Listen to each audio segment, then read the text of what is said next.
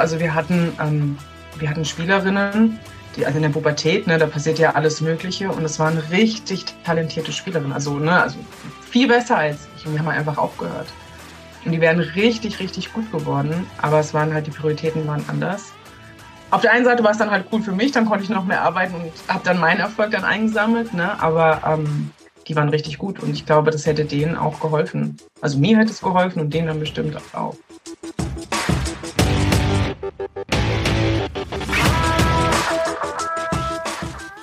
Herzlich willkommen im Pro Mind Athlete Podcast. Ich bin Patrick Thiele und bei Pro Mind Athlete helfen wir Sportlern dabei, mithilfe der besten mentalen Strategien maximal erfolgreich zu werden. Das heißt, egal ob du deine allerersten sportlichen Erfolge sammeln willst oder dich in der Weltspitze etablieren möchtest, wir supporten dich dabei.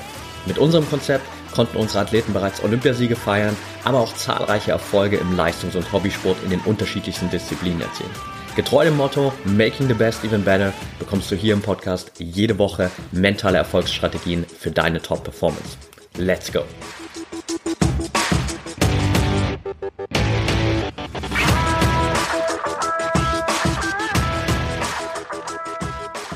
Welcome back hier beim ProMind Athlete Podcast. Heute mit Anna Kammer. Schön, dass du dabei bist, Anna.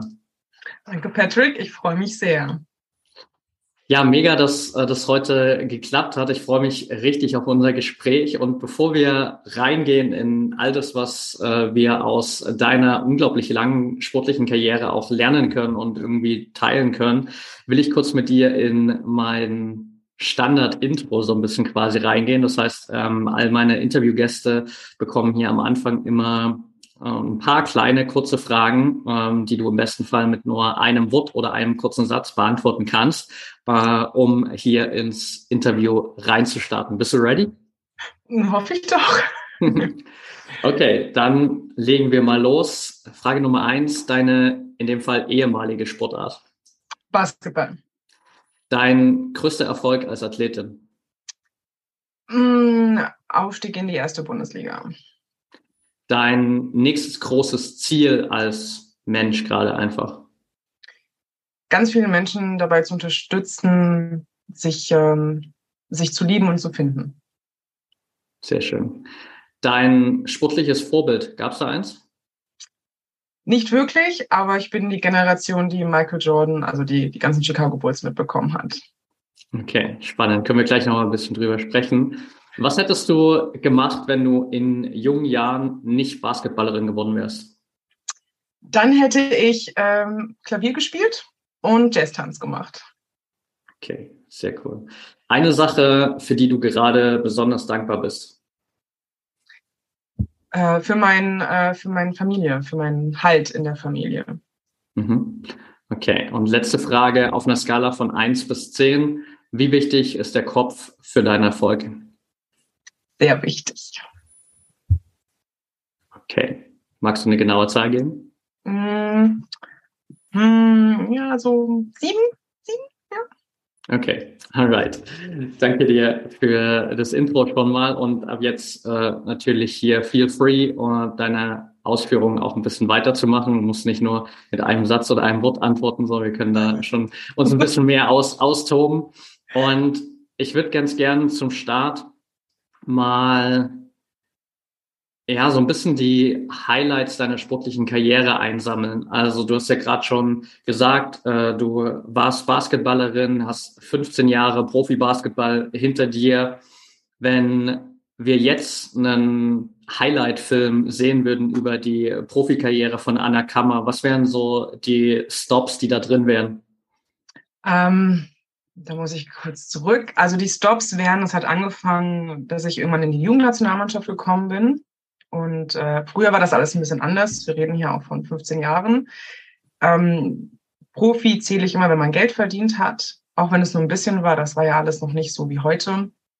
Heute kommt auch wieder der Aufschwung. Und da habe ich dann ähm, in der ersten Liga angefangen, als ich 19 war ungefähr.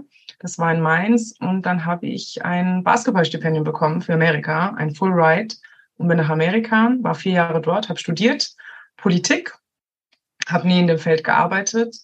Danach bin ich äh, zurückgekommen bin nach Frankreich, dort ein, ein Jahr gespielt, hatte mich aber verletzt.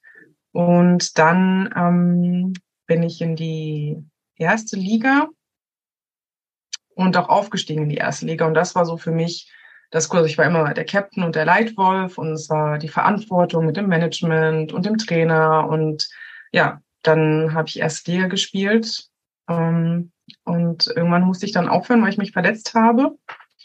Äh, ja, und das waren so die Highlights, so die kurzen ungefähr, wenn ich mich richtig erinnere. Das ist immer ein bisschen schwieriger, zurückzugehen. Ähm, aber ich würde sagen, das waren die Highlights, ja.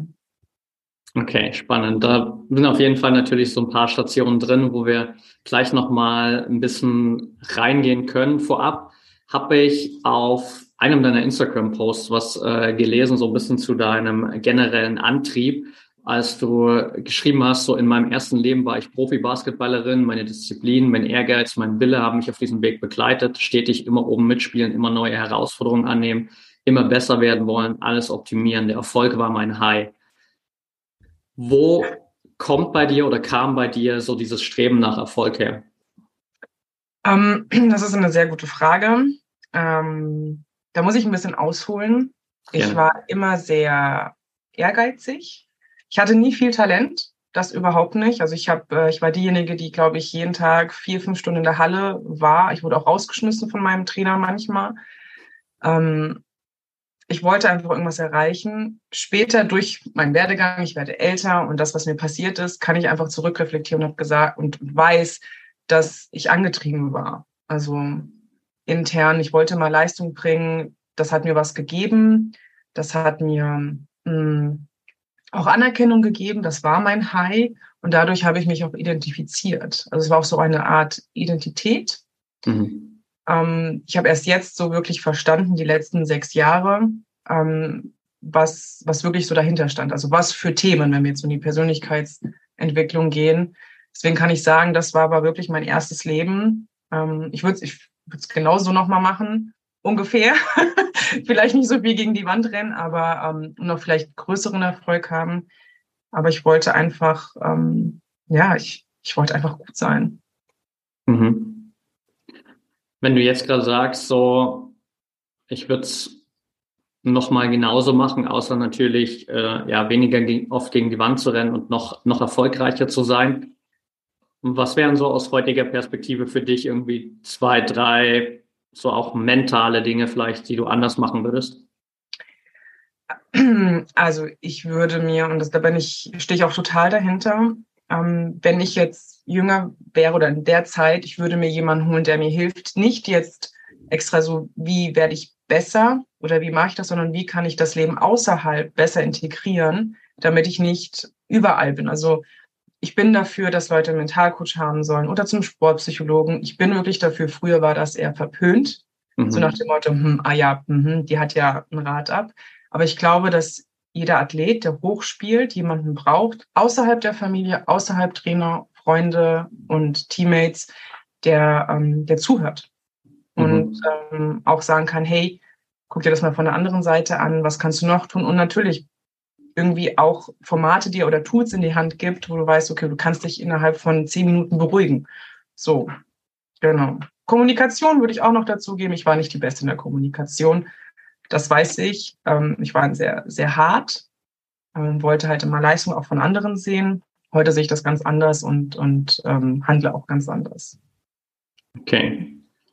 Ich finde gerade den ersten Part super spannend, weil ich jetzt gerade auch in den letzten Jahren so das Glück hatte, mit ein paar wirklich jungen Athleten zusammenarbeiten zu dürfen. Äh, gerade parallel zum Beispiel seit jetzt, glaube ich, fast zwei Jahren einen jungen Fußballer in Berlin betreue, der jetzt inzwischen 17 ist, äh, bald 18 wird und äh, da so seine Schritte in Richtung Profifußball macht und wir aber echt schon lange in Kontakt sind und er auch ja schon wirklich früh auf mich zugekommen ist. Und ich merke gerade auch eigentlich genau das, was du gesagt hast, so dass es ganz oft nur darum geht, wirklich auch da zu sein und mal zuzuhören, mal drüber sprechen zu können, hey, was beschäftigt dich eigentlich gerade? Was sind gerade die Themen für dich, die relevant sind, die dich vielleicht auch ablenken, wo du auf dem Fußballplatz stehst und merkst, krass, mir gehen gerade Dinge durch den Kopf, die haben eigentlich gar nichts mit dem Fußball hier zu tun, aber irgendwie sind die gerade jetzt in meinem Alter für mich irgendwie präsent und ich darf lernen, damit umzugehen und da einfach natürlich so einen Touchpoint zu haben, wo man weiß, hey, da kann ich auch mal drüber sprechen und dann lerne ich vielleicht auch noch, wie ich besser damit umgehen kann, glaube ich, gerade in dem Alter super wertvoll. Total. Also wir hatten, ähm, wir hatten Spielerinnen, die, also in der Pubertät, ne, da passiert ja alles Mögliche und es waren richtig talentierte Spielerinnen, also, ne, also viel besser als ich und die haben einfach aufgehört. Und die wären richtig, richtig gut geworden, aber es waren halt, die Prioritäten waren anders. Auf der einen Seite war es dann halt cool für mich, dann konnte ich noch mehr arbeiten und habe dann meinen Erfolg dann eingesammelt, ne, aber ähm, die waren richtig gut und ich glaube, das hätte denen auch geholfen. Also mir hätte es geholfen und denen dann bestimmt auch. Wenn du das so für dich nicht hattest, wie bist du dann so mit diesen Themen umgegangen? Was war so deine, ja, also dein, im Englischen sagt man immer so schön, dein, dein Coping-Mechanismus, um damit umzugehen? Ähm, ich habe, mein Coping-Mechanismus war eigentlich immer das Training und ähm, ich habe einfach gemacht. Also ich habe meinen Kopf gar nicht so viel eingeschaltet und wenn, dann hatte ich meine Mutter, die mich aufgefangen hat. Ich meine, wir reden ja auch, ne, wie Eltern aufgewachsen sind. Und es ist jetzt auch nicht so, dass sie das hatte. Sie kommen auch aus dem, aus dem Leistungssport. Ähm, aber sie hat einfach gesagt, mach weiter, musst du dir überlegen, ne, wenn du jetzt aufhörst, was dann ist, was machst du dann? Und ähm, ich glaube, sie hat auch ein bisschen den Erfolg durch mich gelebt, den sie vielleicht nicht so hatte, weil sie sich sehr früh verletzt hat. Also sie hat Handball gespielt. Ähm, aber ich habe einfach gemacht. Ich kann das gar nicht so beschreiben. Ich habe wirklich nur gemacht und mich auch ein bisschen, ich habe auch wahrscheinlich übertrainiert und ähm, geknechtet wahrscheinlich auch, würde ich jetzt so rückblickend sagen. Okay. Du hast vorhin im Intro schon gesagt, dass du nicht so das direkte sportliche Vorbild hattest, aber natürlich so in der Generation dann auch äh, Michael Jordan, Chicago Bulls da einfach super viel mitbekommen hast. Glaubst du, dass das auch so ein bisschen einen Einfluss auf deine Art und Weise hatte, so diese Attitude auch von Michael Jordan, so ein bisschen immer derjenige zu sein, der, der mehr macht als alle anderen? Ähm, es kann sein, äh, kann ich aber gar nicht so sagen. Ähm, ich hatte halt immer ein Ziel. Also ich hatte immer ein Ziel für mich selber zu sagen, okay, ich will besser werden. Ähm, ich will besser als jemand anderes werden. Ich habe mir eine Sache rausgesucht, die ich richtig gut konnte und die habe ich dann bis ins Endliche trainiert, damit ich das irgendwie ausgleiche, weil ich auch nicht die athletischste war. Ähm, ja, also ich bin auch so nicht jemand, der mir irgendjemand zum Vorbild nimmt, sondern sage, hey cool, was machen die? Was haben die dafür getan? Und mhm. ähm, mal gucken, was ich dann schaffe. Und nehme das auch dann so vor, genau. Ja. Was war bei dir die eine Sache, in der du besonders gut warst? Äh, ich war eine Werferin und mhm. ich hatte ein, ähm, ich hatte Einzeltraining, das war im BTI, das ist so ein Teilzeitinternat gewesen. Ich glaube, das gibt's noch. Und ähm, da gab es den Anatoli. Das war ähm, ein Russe, so, oder ist ein Russe. Und ich glaube, er lebt auch noch. Und der hat mir das Werfen beigebracht. Mhm. Und ähm, das war mein Glück. Und der hat an mich geglaubt und ich habe ganz viel geworfen. Und der hat mich dann auch immer auch gesagt, jetzt ist es fertig, du sollst nicht mehr werfen, weil ich auch immer müde wurde. Aber ja, das war ähm, mein Glück dass ich so gepusht wurde auch von ihm irgendwo und er das gesehen hat. Gab es für dich trotzdem so auch in gerade so den Anfangsjahren, wo du ja noch auf dem Weg dahin warst, wirklich so diesen Traum, Profi-Basketballerin zu leben, trotzdem auch die Punkte, wo du für dich drüber nachgedacht hast, dass es vielleicht doch nicht reichen könnte oder dass du vielleicht doch nicht in Anführungsstrichen gut genug bist dafür? Immer ich habe immer gedacht, ich bin nicht gut genug. Vielleicht auch ein Grund, warum ich so viel in der Halle war. Ähm, gab auch Zeiten, wo ich gar keinen Bock mehr hatte und ähm, einfach nur durch die Emotionen gegangen bin ne, und gemacht habe. Ich hatte auch Trainer, die, das muss, kann man auch heute sagen, wirklich nicht nett zu mir waren, die wirklich fiese Sachen gesagt haben. Ähm, und äh, das wahrscheinlich auch dazu beigetragen hat, dass ich gesagt habe, dir zeige ich's das habe ich denen dann auch gezeigt. So. Ähm, ja, also es war, war nicht immer, immer super und ich hätte, ich wollte unbedingt in die USA. Ich hätte gerne Damen-Nationalmannschaft gespielt, aber dazu hat es dann nicht gereicht, weil es dann, sagen wir so, politisch im Basketball, ne, jeder Sport hat so seine eigene Politik und da ja. habe ich nicht reingepasst. Okay. Jetzt hast du gerade schon die USA nochmal angesprochen, so als ein ganz großes Ziel, das du auch für dich hattest. Inwiefern hat so diese Erfahrung in den USA auch dein Mindset in Bezug auf den Basketball und das, was du erreichen willst, nochmal verändert? Hm, also erstmal muss ich sagen, ich wusste gar nicht so wirklich, was auf mich zukommt. Ich hatte damals, ich war 16, da gab es noch so ABC-Camps, hießen sie, oder Adidas-Camps und da war eine Spielerin, Linda Fröhlich. Und ähm, ich, ja, ich war 16 und die war schon auf dem College. Und habe ich gesagt, so will ich, ich will auch aufs College. Vier Jahre später bin ich dann aufs College. Und ähm, das ist eine ganz andere Mentalität. Also wir hatten zwei bis dreimal Training in der Vorbereitung am Tag. Ähm, eigentlich gab es nur Schlafen und Essen. Und das Training an sich war wirklich so hart, so habe ich in meinem Leben noch nie trainiert. Und was man rausholen kann. Und da, da bin ich wirklich über meinen, ja, meinen Schweinehund gegangen, sagt man das so. Äh, und habe gelernt, dass das, ähm, das Team zusammenhält, egal was du machen musst, was für crazy Sachen, die eigentlich überhaupt nicht möglich sind. Und dann bin ich zurückgekommen nach Deutschland. Das weiß ich noch, dann war ich in, in der ersten Bundesliga im Training und dachte mir, nach zwei Stunden können wir jetzt anfangen zu trainieren. Okay. Das war richtig krass, wo ich dachte, okay, gut, würde ich heute halt komplett zusammenfallen nach zehn Minuten, aber so äh, mental stark war ich dann. Das schon anders. Super spannend, natürlich auch so diesen Vergleich zu sehen. Klar, generell so Basketball hat einfach natürlich in den USA nochmal einen ganz anderen Stellenwert, brauchen wir nicht drüber reden. Äh, selbst auch natürlich vor allem der, der Frauenbasketball, der da mit der äh, WNBA auch nochmal ein ganz anderes Level hat, auf jeden Fall. Wie hat sich so auch, ja, ich sag mal ganz banal, so dein Selbstgespräch dadurch verändert? Weil du hast gerade schon gesagt, es gab, gab ganz viele Momente, wo du für dich so den inneren Schweinehund immer wieder überwinden musstest. So, was war so der, der Self-Talk, den du mit dir hattest, um das auch wirklich immer wieder zu machen? Ähm, der Self-Talk, den ich hatte, das ist eine richtig, muss ich mal. Ähm, ich glaube, ganz oft war das so, du hast schon alles geleistet, du kannst das, da geht noch mehr, das ist noch nicht deine Leistung. Ähm, ich habe einfach auch abgeschaltet. Also ich war dann ziemlich bei mir. Ähm, das war einfach, manchmal gab es sogar einen Push vom Trainer. Also es, ich hatte viele cholerische Trainer. Das hat mir nie irgendwas ausgemacht. Ich so, ja, dann schrei halt rum, ich schrei zurück oder mach irgendwas anderes. Ähm, aber es war irgendwie so, du kannst mehr, du kannst das und äh, reiß dich zusammen. Ich glaube, so, so ungefähr war das eventuell. Das ist ein bisschen länger her. Aber ich habe einfach gezogen und das kommt dazu, dass ich mein Team hatte, das ich ziehen musste. Also ich war ein Vorbild oder musste sozusagen dieses, dieses Vorbild einnehmen, dieses ja, Konstrukt von. Und das hat natürlich nochmal gepusht. Dann gehst du ganz anders aufs Feld und ähm, zeigst halt nochmal mehr Leistung und ja, machst halt, du machst einfach. Okay, also so ein bisschen auch diese natürlich zusätzliche Verantwortung, nicht nur für dich da zu sein, sondern auch für das Team. Genau, genau. Und halt diese Ziele verfolgen und auch Ziele vom Trainer und ähm, vielleicht dann auch vom Management oder so, dass man sagt, okay, man will das erreichen und halt versuchen, alle mitzuziehen. Da hatte ich auf jeden Fall noch eine, eine spannende Frage dazu, weil du gerade schon so ein bisschen dieses ja, Politikthema im Sport angesprochen hast und du als ja, Kapitänin sozusagen natürlich da auch immer genau dieses Bindeglied warst, zumindest mal auf Vereinsebene zwischen Management, Trainer, Mannschaft etc.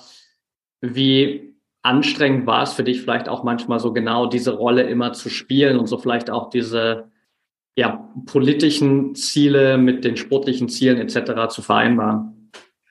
Das war für mich ähm, nicht immer einfach, weil dadurch mich auch die Spielerinnen nicht bis auf ganz wenige wirklich kennengelernt haben, weil ich ja mhm. trotzdem mhm. immer noch ein bisschen anders mich gegeben habe. Ich muss auch sagen, ich war nicht die Beste in der Kommunikation. Also das hat sich dann über die Jahre viel, viel gebessert. Ich hatte auch eine Reputation, was das angeht. Die war auch nicht gerade prickelnd, aber ähm, das muss dann jemand erst, also mich muss erst jemand kennenlernen, dass er weiß, okay, was dahinter überhaupt ist. Und es gab auch Trainer, die wollten mich haben und haben nicht so viel darauf gegeben, was andere gesagt haben. Ähm, aber es war nicht immer einfach und es war auch anstrengend, weil du musst dieses, du musst ja nach vorne gehen und ähm, ja, du willst ja auch nicht andere enttäuschen und du willst das Beste aus dem Team rausholen. Und da gab es schon Diskrepanzen und ich hatte so ein, zwei Leute, die mich wirklich kannten, auch wenn als ich gespielt habe und im Team waren und mit denen ich mich richtig gut verstanden habe, ja. Genau. Okay. Glaubst du, dass das zu einem gewissen Maße so ein bisschen vielleicht die, ja, nennen wir es mal so Last der, der Leader ist, dass man auch genau diese Rolle dann so einnimmt und die anderen einen nicht so hundertprozentig kennen, so, weil ich denke jetzt auch gerade wieder so ein bisschen zurück an Michael Jordan und auch das, was man aus der The Last Dance Dokumentation bei ihm gesehen hat, dass ja viele eigentlich genau dieses Bild von ihm hatten natürlich, was er im Training gespiegelt hat, aber gar nicht so richtig wussten, wer ist Michael Jordan eigentlich dahinter. Glaubst du, dass das generell so ein bisschen die Last der Leader ist? Ja, ich glaube.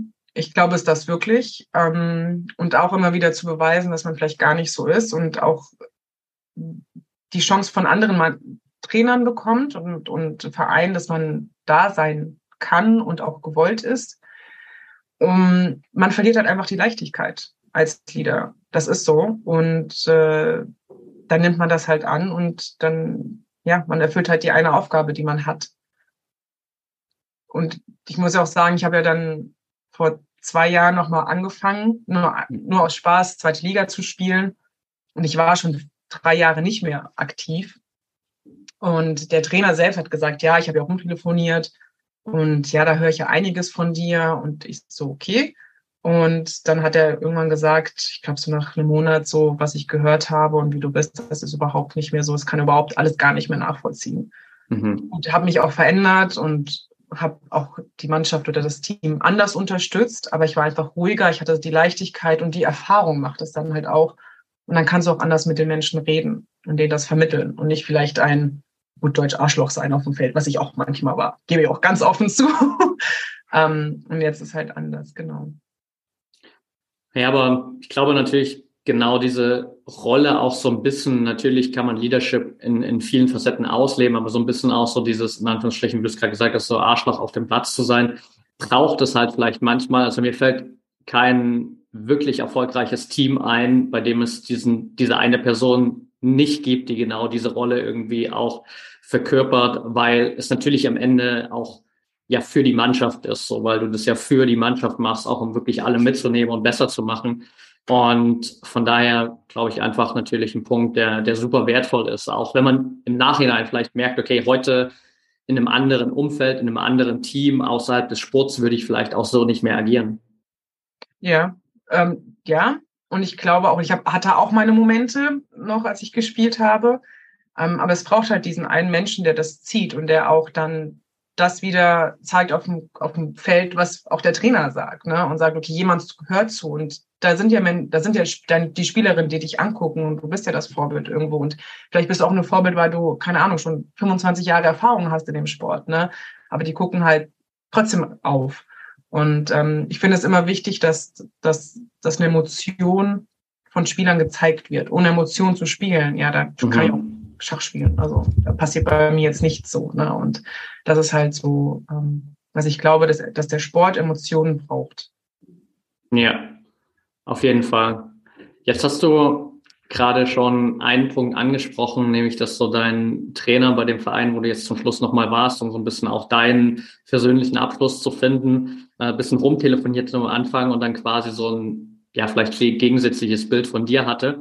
Und ich habe eine Szene in meiner Recherche gefunden oder einen Artikel gefunden, wo ich mir so dachte, hey, darüber musst du unbedingt mit Anna mal sprechen. Und es klang so ein bisschen wie so eine Bildschlagzeile. So Schock, Anna Kammer verlässt mit sofortiger Wirkung den Verein. War, glaube ich, aus dem Jahr 2016, als du deinen Vertrag äh, ja innerhalb von ein paar Tagen irgendwie oder innerhalb von 24 Stunden gefühlt so aufgelöst hast. Was ist da für dich damals passiert? da muss ich jetzt ganz vorsichtig sein und ganz diplomatisch, denn äh, diesem Verein, mit diesem Verein bin ich auch aufgestiegen. Mhm. Ähm, und ich mag die Leute total gern. Ich glaube, wir, was war eine Fehlkommunikation? Ich als Spieler ähm, habe auf einmal meine Leistung nicht mehr bringen können. Ich habe mich nicht unterstützt gefühlt vom Trainer. Äh, und ja, eins ist zum anderen kommen. Ich bin halt auch sehr stur gewesen. Und es gab keine, keine, keine Ebene, auf der wir uns unterhalten hätten. weil ich immer gesagt habe, wenn mir irgendwas nicht gut tut, dann gehe ich. Manchmal ist das gut, manchmal auch nicht. Und dann bin ich gegangen. Aber ähm, ich war immer bei dem, also im Verein habe ich mich mal sehr wohl gefühlt und äh, auch danach. Und ich habe immer noch mit dem Manager zu tun, also zu tun. Man, man hört sich und man geht ganz respektvoll um. Und ähm, ja, also das war, hätte ich auf jeden Fall auch anders handeln können, das weiß ich. Aber das ist nun mal passiert. Okay, das heißt, es war für dich so im Eifer des Gefechts auch einfach dann die beste Entscheidung für dich, um auch so weiterzukommen in dem Moment? Ähm, das weiß ich gar nicht, ob das die beste war. Das muss ich hm. auch zugeben. Mm, ich glaube, in dem Moment hätte ich mir jemanden gewünscht an meiner Seite, der kurz gesagt hätte, guck mal, das ist die Option, das könnte es geben und nicht, dass ich so vor allem von links und rechts irgendwelche anderen Sachen höre, sondern jemand total Neutrales. Das hätte mir auf jeden Fall geholfen und hätte vielleicht auch anders ausgehen können. Genau. Okay.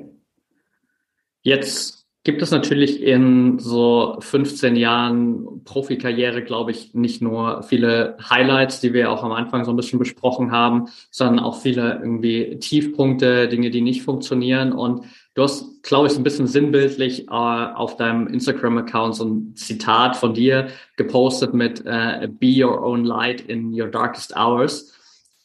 Wann ist so dieses Zitat für, für dich entstanden oder was sind so die, die Momente auch in deiner Profikarriere, für die das so ein bisschen repräsentativ war?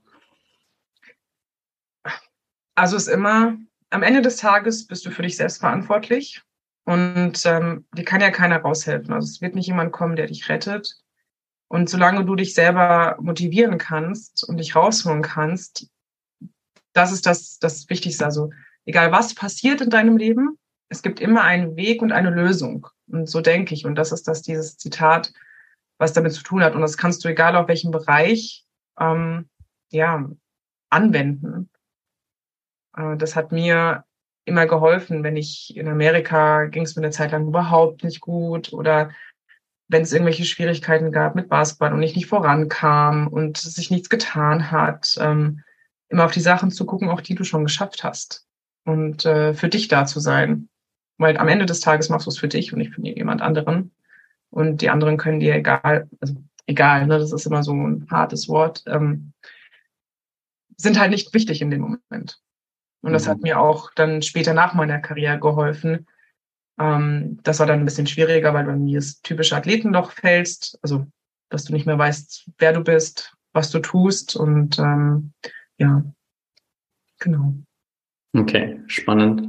Hast du es da für dich auch, weil du ja schon gesagt hast, es gab auch natürlich logischerweise viele Momente, wo du irgendwie auch Kritik einstecken musstest etc.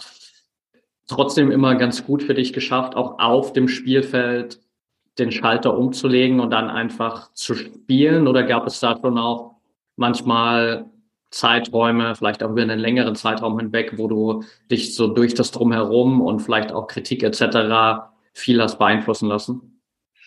Ja, also ich habe mich beeinflussen lassen, als ich 16, 70 war, 70, äh, 17 war. Ähm, da hat jemand gesagt zu mir, und ich war in der Pubertät, und wenn ich auf Bilder gucke, denke ich mir nur so, wie konnte er, gesagt, ich wäre äh, zu dick.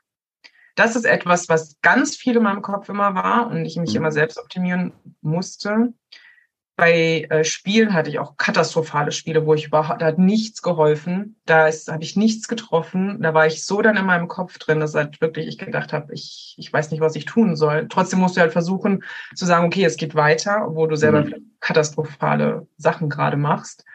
Und es gab Spiele, wo ich einfach in so einem meditativen Zustand war. Ich weiß nicht, ob das auch andere Athleten haben. Ich hoffe, dass es da denkst du nicht, du machst einfach und alles fließt. Egal was, mhm. alles fließt und dann spielst und es fühlt sich so erfüllend an. Ähm, das ist so die Spiele, die ich geliebt habe, wenn die da waren, wo du wusstest, okay, es geht fast alles rein und die Pässe passen und es wird ein gutes Spiel und die Mannschaft ist da. Also ja, das, ähm, das habe ich geliebt. Ja, eigentlich glaube ich so sinnbildlich so für diesen Flow-Zustand, den sich jeder immer wünscht. Genau, und diesen Flow-Zustand hätte ich gerne immer gehabt. ähm, aber hatte ich halt nicht. Und vor allen Dingen auch, als ich dann in diese, diese Schlagzeile dann kam, waren dann ganz viele Spiele davor auch nicht prickelnd. Mhm. Ähm, aber das waren auch Entscheidungen vom Trainer, die ich nicht verstanden habe, die ich auch danach nicht verstanden hatte und ich selber nicht keine Leistung so wirklich mehr aufbringen konnte. Und ich würde fast sagen, ich war wirklich an so einem kleinen, nicht Burnout oder so, aber vielleicht einfach war es nicht mehr. Irgendwas hat gefehlt, vielleicht die Flamme oder so. Okay.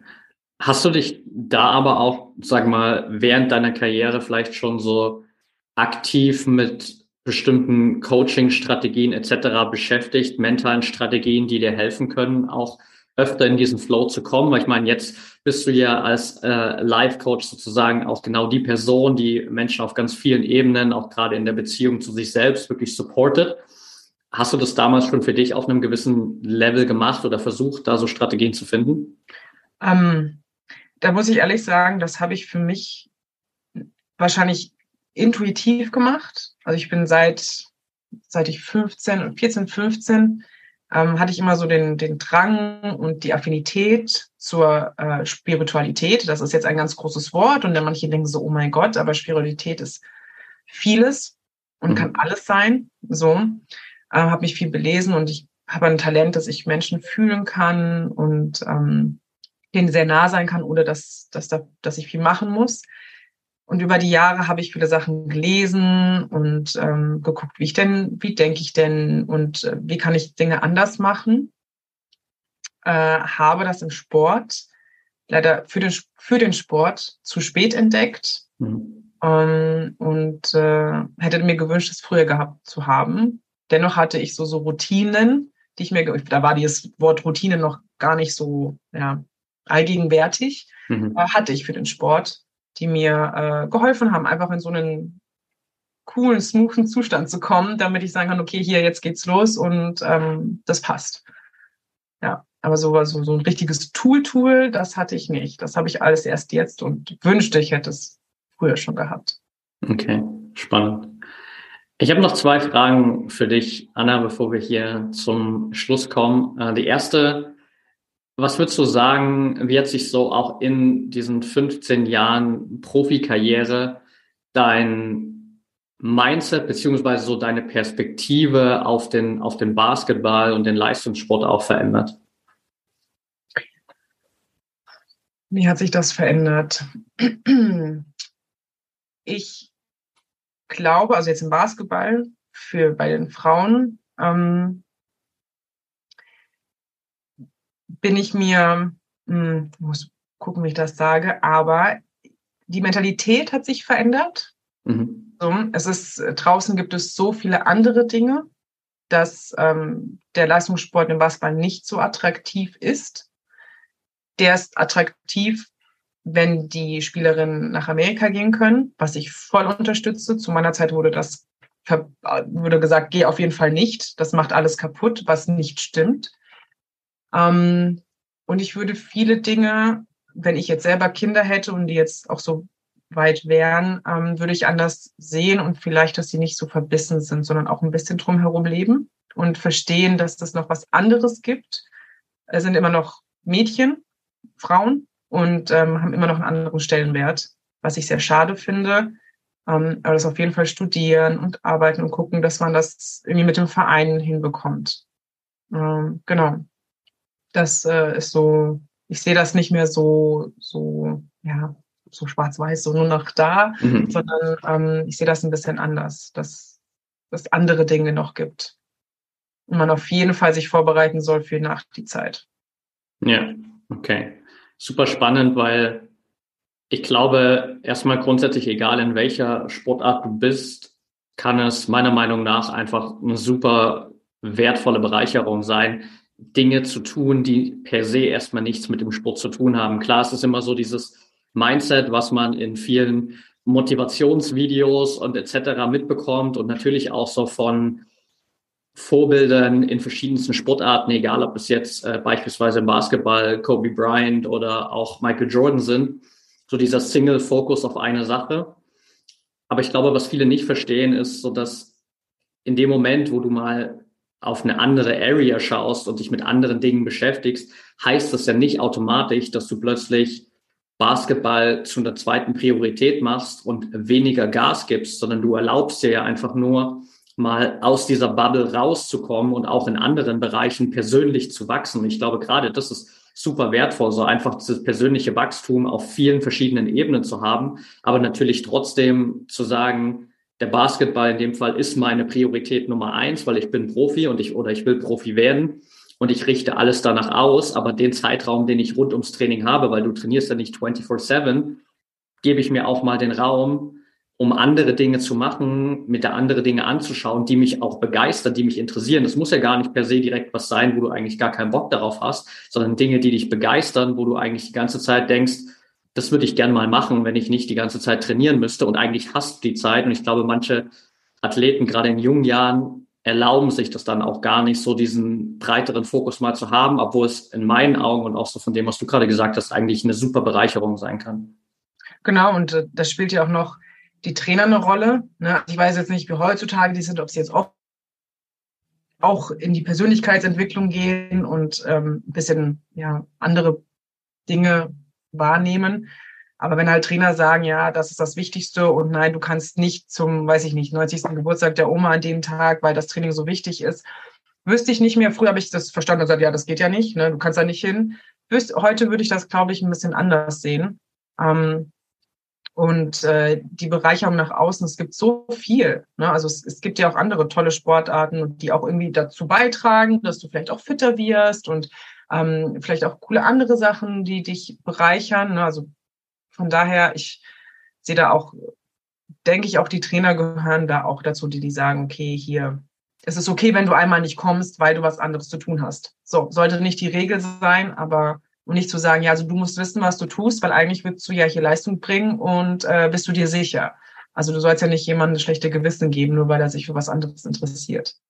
Mhm. Ja, absolut. Und auch da, glaube ich, darf man so sehen, dass er selbst so Idole wie Michael Jordan ja nebenbei ständig Golf gespielt haben ähm, oder, egal ob man das jetzt gut heißt oder nicht, äh, das ein oder andere Mal im Casino unterwegs war und einfach Glücksspiele gemacht hat, weil er Spaß dabei hatte, weil es ihn, weil es ihn begeistert hat, so und er sich da auch so einfach erlaubt hat, mal auszusteigen aus äh, diesem ganzen Pressure, der natürlich im Basketball auch für ihn da war. Ja, total. Und ich, ich finde das ganz, ganz wichtig, dass du diesen Kopf frei bekommst ähm, weil sonst weißt du irgendwann nicht mehr. Also im Basketball, es gab eine Zeit, wo ich wirklich nicht mehr wusste, was wir gerade hier spielen. Also es war richtig schwer für mich. Ich habe das auch niemandem gesagt. Ich habe trotzdem weitergemacht. Ich, so, ich habe nicht verstanden, wer jetzt Defense ist, wer jetzt Offense ist, was für ein System wir gerade spielen. Ich war komplett zu, ähm, aber bin einfach da durchgegangen. Und ich glaube, das war auch ein mega Stress für meinen Körper und also für mein Nervensystem auch. Aber hat, hat auch keiner drüber geredet, ne? Würde man ja nie zugeben wollen. Ja, absolut. Okay, letzte Frage für dich, Anna. Und zwar geht es ja im Sport letztendlich, nach außen hin zumindest, äh, immer um Erfolg. So, jeder Athlet, jeder Verein, jeder Trainer wird am Ende daran gemessen, wie viel Erfolge hattest du. Und trotzdem bedeutet Erfolg natürlich für jeden individuell was anderes. Was bedeutet Erfolg für dich, Anna? Also früher war Erfolg für mich ähm, zu gewinnen, meine Punkte, meine Leistung, ähm, welchen Verein ich gehe, wie viel Geld ich damit verdiene. Heute ist Erfolg anders. Heute ähm, geht mein Herz auf, wenn ich Menschen unterstützen kann, dass sie ihren Weg gehen, ihre Flügel ausbreiten. Das ist jetzt egal, ob sie im Sport sind oder in der Beziehung ähm, zu sich selber oder auch menschlichen Beziehungen oder Partnerschaft in der Neuorientierung, dass sie einfach wissen, hey, da ist viel mehr und ich bin nicht nur ich hier, sondern ich habe viele Versionen und kann mich kennenlernen. Und das ist so, wo ich sage, das, also das freut mich einfach. Da bin ich, ähm, ja, da, da könnte ich eigentlich immer meine, meine Klienten umarmen und sagen, oh, wie toll, aber ja, am Ende des Tages ist das, weil ich einfach weiß, wie anstrengend es sein kann, ähm, sich neu kennenzulernen und ähm, neue Wege zu gehen. Sehr cool. Danke dir. Dann für all die Zuhörer, die vielleicht gern auch noch ein bisschen mehr von dir erfahren wollen, die ein bisschen mehr auch einen Einblick haben wollen in das, was du jetzt nach deiner Karriere machst, welche Optionen es vielleicht dass sie auch gibt, mit dir zusammenzuarbeiten etc. Was sind so die besten Kanäle, um mit dir in Kontakt zu bleiben? Die, also der beste Kanal ist äh, auf jeden Fall Instagram. Und dann ist meine Webseite dann auch bald fertig. Das ist dann auch annakammer.com. Und ähm, da kann man mich einfach anschreiben und DM oder wie auch immer. Ich bin da total offen und schreibe dann auf jeden Fall zurück und freue mich über jeden, der vorbeischaut. Perfekt, sehr cool. By the way, ich dachte mir gestern, als ich auf der Website war, so eigentlich ist das so die, die kürzeste und prägnanteste Website aktuell, die ich ever gesehen habe. So, so ein, ein Foto einen Text dazu, das mache ich, dabei supporte ich dich. Hier hast du zwei Optionen, mit mir in Kontakt zu kommen. That's it. Finde find ich eigentlich voll geil. So. Ja, da kommt noch ein bisschen was dazu, aber ich dachte mir so, ey, bevor ich jetzt so viel mache und ähm, das aber eigentlich wollte ich meine Webseite wirklich fertig haben im Februar. Jetzt haben wir mhm. schon Juni und ich das lasse ich stehen und dann hoffentlich Anfang Juli ist ja noch so ein bisschen mehr über mich auch da und dann ja. aber ich mag es äh, ja sehr simpel, sagen wir es so. Perfekt. Sehr cool, Anna. Dann danke ich dir auf jeden Fall für deine Zeit. Schön, dass du hier warst und danke dir auch für deinen Input. Ich glaube, da waren super viele wertvolle Aspekte drin, die für jeden einfach hier auch nochmal einen tollen Einblick geliefert haben, wo jeder sich ein bisschen was mitnehmen kann für seine eigene Karriere. Von daher danke dir auch für deine Offenheit hier. Danke für die Einladung, hat mich sehr gefreut und ich hoffe, ähm, ja, viele konnten was mitnehmen und ähm, ja, vielen Dank. Sehr gern. Liebe Grüße und bis bald. Mach's gut. Bis dann. Ciao, ciao.